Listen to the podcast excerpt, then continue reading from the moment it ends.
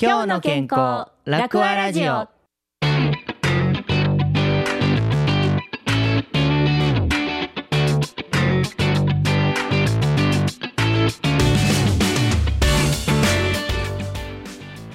この時間は毎回楽和会丸太町病院の吉川聡先生や各部門の専門スタッフが普段の現場でよく聞かれる健康に関する役立つ情報を分かりやすく解説する番組です。病気の予防と治療についてまた医療や介護制度の最新事情などを分かりやすくラジオの前の皆さんにお届けいたします。こんにちは。今日の健康楽和ラジオの時間です。健康についての情報を教えてくださるのはこの方。楽和会丸太町病院救急総合診療科医長吉川聡です。よろしくお願いいたします番組ナビゲーターの私は佐賀根幸子です。よろしくお願いいたします。よろしくお願いします。吉川先生もうなんか旅行にはいろいろ行ってっていうお話を伺ってきましたが、はい。行けてないところっていうのがまあ前お話した西アフリカの、あ西アフリカの多分あまり皆さん知らないんだと思うんですけどマリマリ。そうそうマリでしたよね。でもトンボクトゥは意外と有名だと思うんですけうん。どまあトンボクトゥに行きたいなと思ってるというところですね。まあでも他も本当はいろいろありますけどね。そうなんですね、はい。だからあのアフリカのお話がなんかついつい多くなってはしまうんですけれど。そうですね、はい。印象的ではあったんでやっぱアフリカは、はい、まあ、今日はそんなあの吉川先生のいろんな旅行の経験談もお話しいただけるのかなというような内容になりそうですね。はい。はいそうですね。今日も楽しみにしています。よろしくお願いいよろたししくお願ます。いしますこの番組は楽和会ヘルスケアシステムの協力でお送りいたします。楽和会ヘルスケアシステムでは5000人を超えるスタッフが医療介護健康保育教育研究の分野で活躍していますその医療を担う楽和会丸太町病院は急性期病院として近隣医療機関との連携を深め手術の受け入れや救急の対応も積極的に行っています夢そして誇りこの町で楽和会ヘルスケアシステムです。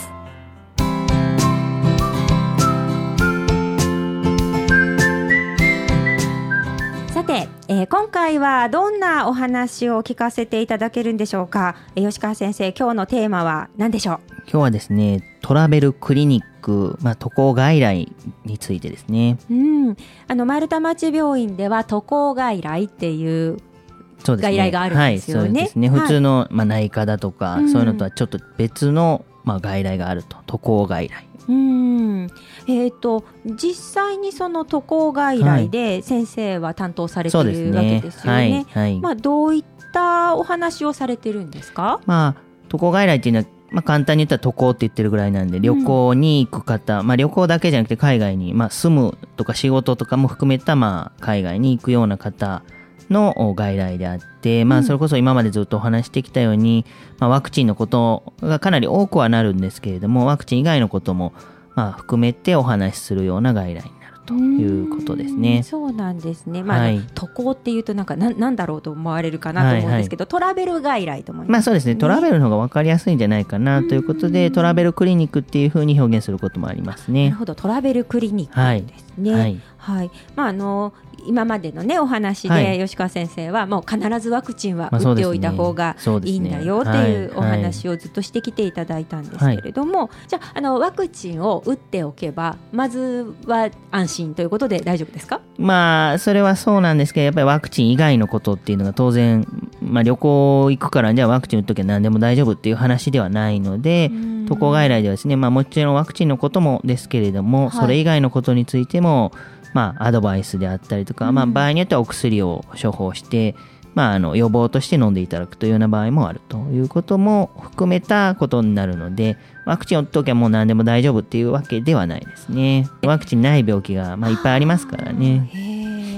いや具体的にはどういうものに気をつけたらいいんですか？そうですね。まあ結局行く場所によるので、まあそういったことも含めて、まあ、あー相談に乗るっていうことになるんですけれども、うん。まあ簡単に言えばですね、まあ、はい。例えば東南アジアであるとかインドであるとか、うん。まあ、アフリカもそうですけれども衛生環境が日本と全く違いますので、うん。まずはまずあの生もの特に水ですね。はい。さすがに最近の旅行者で向こうの生水飲む人いないとは思うんですけれども、うんうん基本的に日本ぐらいなので他の国はですねもう水は買うもの。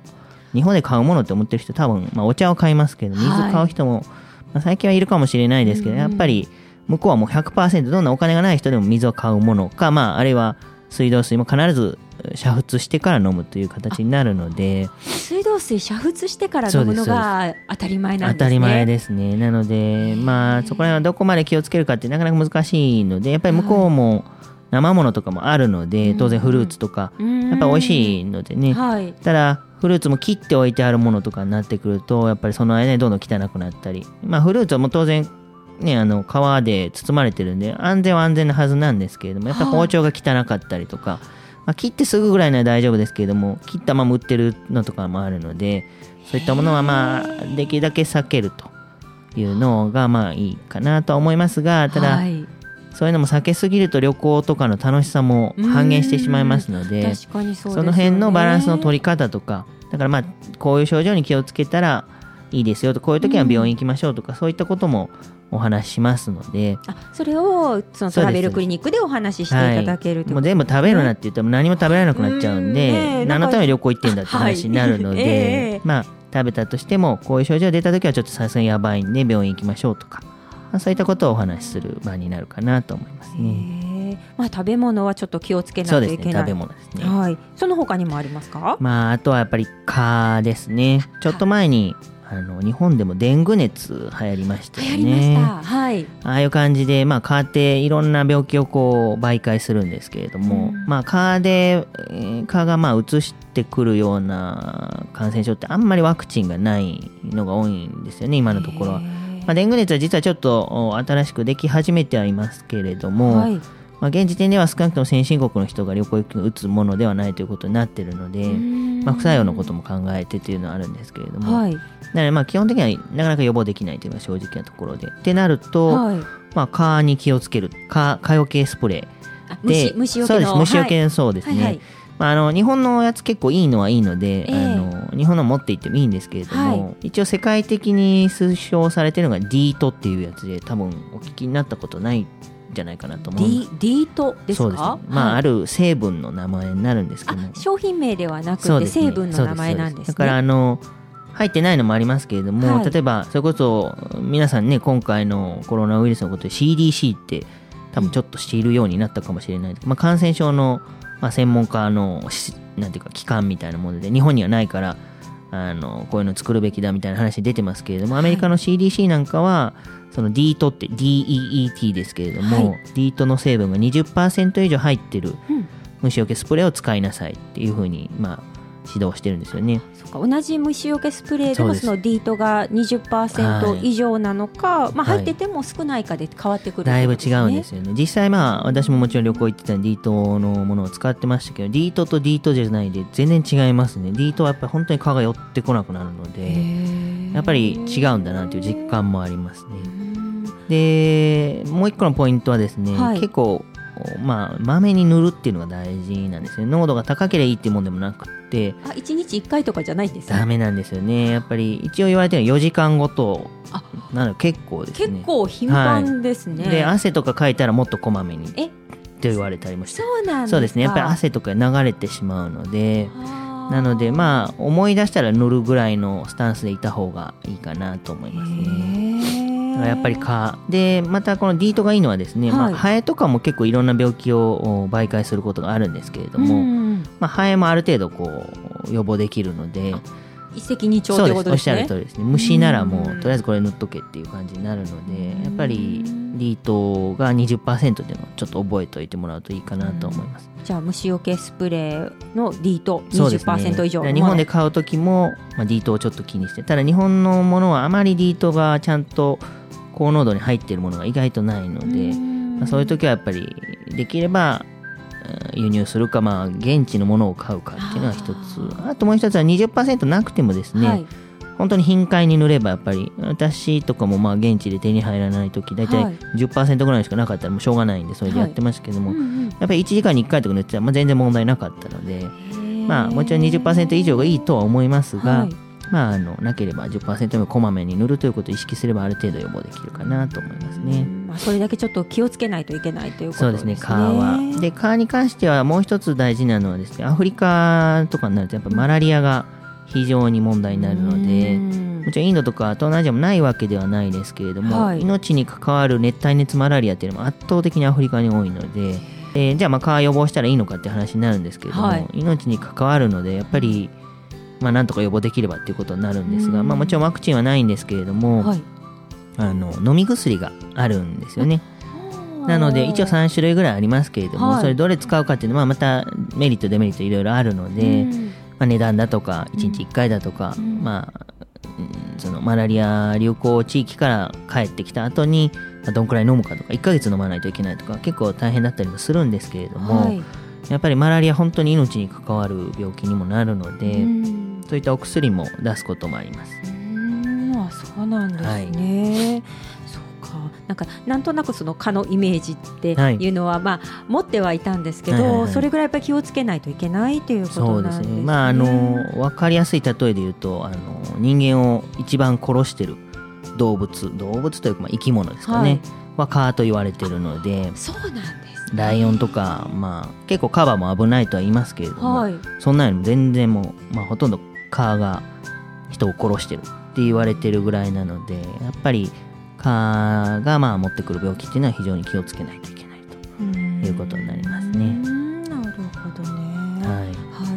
なんかそれ以外でも何かこう場所的なことで気をつけないといけないというのはありますか？いろいろあるんですけれども、はいまあもう一つ、まあ、よくあるのが高山病の予防ですね。高山病。でも、はい。あの私なんか登山とかしないんで、はい。この辺は大丈夫かなって思うんですけど。あの南米とかあのボリビアの首都ラパスなんていうのも本当にあの空港自体が4000メートルぐらいにあるのでえ？そうなんですか？空そうです。もう本当に空港がもう日本のどこよりも高い位置にあると。じゃあもう降り立ったらそこ山の上みたいなまあそうです状態ですよね、全然あの降りたら山の上感ないんですけど高度としても4000メートルぐらいあある。のでへーなので高山病っていうのも予防の方法があるのはあるので、はい。まあ、もちろん一番の予防は高いとこ行かないってことになっちゃうんですけど、はい。まあ、そうも言ってられないので、ええ。ゆっくり上がるだとかあとお薬も、まあ、あるのでなので、まあ、高山病の話なんかもさせてもらうことが多いです。もうそれは全然知らなかったですね。そうですね。で、まあ、はい。高山病とか結構なりやすさが人によって違うので、は意外かもしれないんですけど若い人結構なりやすいと言われてるので一般的には女性で若くてはい。片頭痛持ちの人は結構なりやすいと言われてますので、まあ、若いしいやもう私体力あるから大丈夫って思ってると、本当にね結構高山病しんどいのでもう丸一日動けなくなったりもするのでまあ薬飲んだから完全に症状なくなるわけではないですけれども、はい。まあ、あのあらかじめちょっと飲んどくと前もって飲んどくとちょっとマシになるのは事実なので、まあ、そういったことも含めてお話しすることは多いですね。なるほど、まあ、今お話伺っていると、まあ、いろんなところにね、はい。あのこう行くっていう話になりますけれども、まあ、そういうのあの観光だったりとか、はい。あ何かでこう自分で目的があって行かれるってはいはいいうのだとまあまあ考えないといけないかなと思うんですけど、例えば海外にはい。家族がいらっしゃって、はいはい。そこに行くとかだったら、ね。なんか安心な気がする。んそうですね。友達の家ならはい。って思うと落とし穴があってですね、はい。実は一般論ではあるんですけれども現地の人、まあ特に家族とか友人に会う方が感染症のリスクが高いと言われてますのでえ？そうなんですか？意外かもしれないですけど。意外です。安心な感じまあがします,、そうですでもまあちょっと考え方変えてみたらパックツアーとかもう決まってるホテル、しかもまあ綺麗なホテルが多いですから、まあ、はあ。そういったところと、まあ、観光地だけちょっと行くっていうだけだったら、まはい。あ、確かに大丈夫かなって気がするかなと思うんですけど現地の人って当たり前ですけどそこの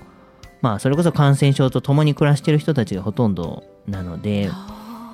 結局そういうところに行くっていうことになるので、はい。家族だとか友人に会いに行くっていうのはどちらかというとリスクが高いってことになるので渡航外来ではその行き先ももちろんですけれども、はい。どういった形で行くのか今みたいにまあパックツアーで行くのかあるいは一人で旅行に行くのか、はい。まあ、友人とちょっと行くのか、うん。まあ、卒業旅行みたいな感じですよね。あるいはもう家族に会いに行くのかあとはまあ仕事に行くのか、時々例えば一番リスクが高いのは大体あのジャングルとかに入って研究する人とかもうリスクしかないので。あなのでそういったなんていうか場所ももちろんですけれども、うんうん。どういった形態で、えーその海外に行かれるかっていうのも非常に重要になるんで、まあ、そういったことになってくるとですねここで全部お話し切りれるようなパターンではないので、はい。やっぱり来ていただいてうんうん。実際お話しして、まあ、どういうふうに行ってどういうことをするつもりで行ってで、まあ、どういう生活をするのかっていうお話まで聞いて何を気をつけてでどういうワクチンを打ってどういう薬を持っていきましょうっていう、まあ、総合的なお話になると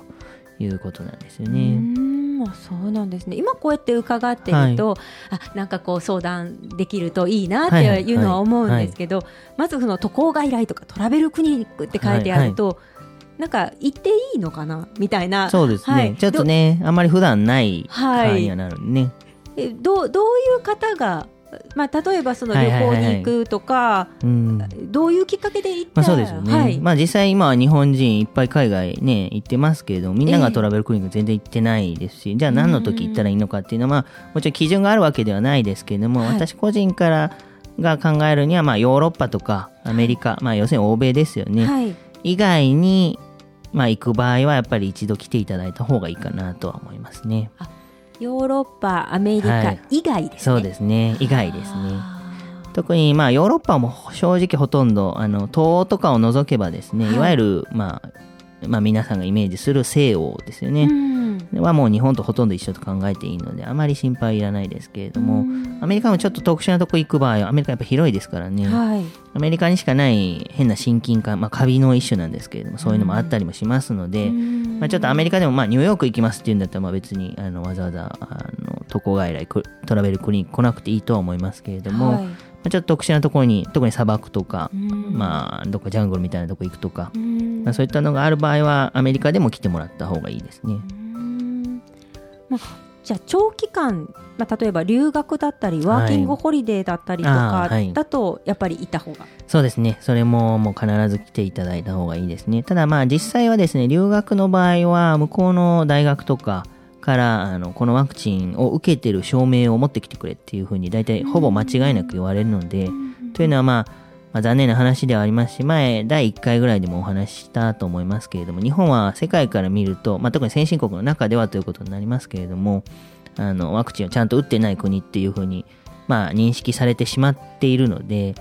ちゃんとワクチン打って、日本人だけどあんたちゃんと打ってるよねみたいな証明がないと、大体留学させてもらえないので、ただワーキングホリデーとかは、あまりその辺多分ない可能性もあるので、まあ、ワーキングホリデーできる国もある程度、大体まあ多いのはオーストラリアとかが多いとは思うんですけれども、まあやっぱり、どうせ海外に長く行くんであれば、まあそれをきっかけに打っておいた方がいいのはいいので、一度相談来ていただくといいかなと思いますね。なるほど。あのちょっと迷われたらまずはちょっと一度ね受診して。迷ったらもうはい。受診したらいいと思います。なるほど。はい。ありがとうございます、はい、ありがとうございました。